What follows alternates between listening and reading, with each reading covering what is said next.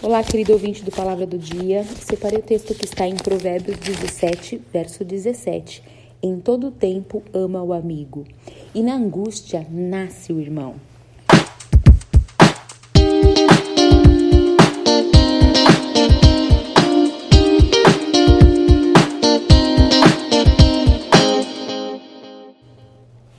Há versões que dizem assim: o amigo é sempre leal mas na hora da dificuldade ele se torna mais que um amigo, ele passa a ser um irmão.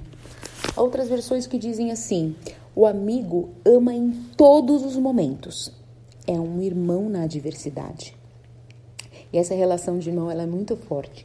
Quem tem irmão, mesmo aquela pessoa que não tem irmão, mas observa as relações dos irmãos que acontecem entre os irmãos, ou tem um irmão do coração, seja um irmão adotivo, seja um irmão espiritual ali na, na sua comunidade. Isso é muito forte. Conheço uma pessoa que eu não posso dizer o nome aqui, mas na infância, a relação entre os irmãos, ela batia no irmão mas ai daquele que batesse no irmão dela.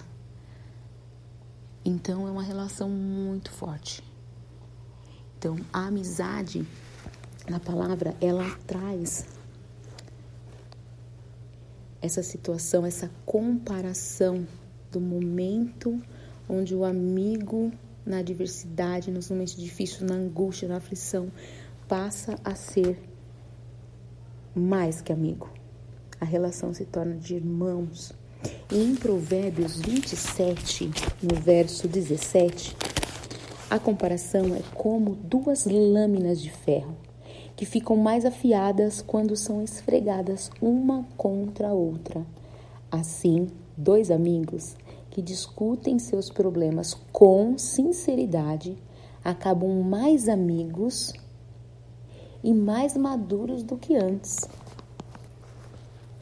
Muitas vezes nós estamos nos perdendo em amar, nos perdendo em ser amigos,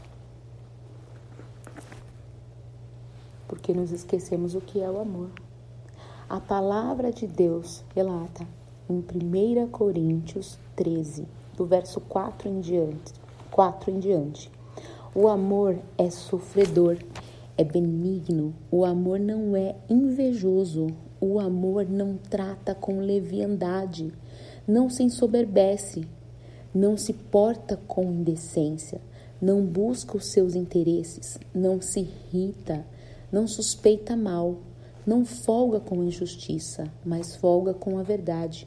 Tudo sofre, tudo crê, tudo suporta, tudo espera, tudo suporta. O amor nunca falha que em sinceridade, que em amor possamos estabelecer as nossas relações, principalmente as nossas relações de amizade, as nossas relações de irmandade com aquelas pessoas que o Senhor, que Deus coloca no nosso caminho, que Deus coloca em nossas vidas.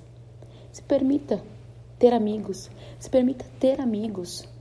Atenda uma ligação, ligue para alguém, manda um WhatsApp, né? Faça uma videochamada, se comunique, sai, marca algum lugar, vai, mas se mova, se mova para os relacionamentos, se mova para é, estar com pessoas. Nós precisamos uns dos outros. A palavra declara que nós precisamos é, estar em unidade, porque a unidade, a comunhão, isso é coisa boa que traz a glória do Senhor, traz a presença de Deus. Esses encontros trazem muitas alegrias, podem trazer desabafos, choro, tristeza. Por isso que é em todos os momentos que devemos amar. Se permita ser amigo, seja amigo e compartilhe com um amigo.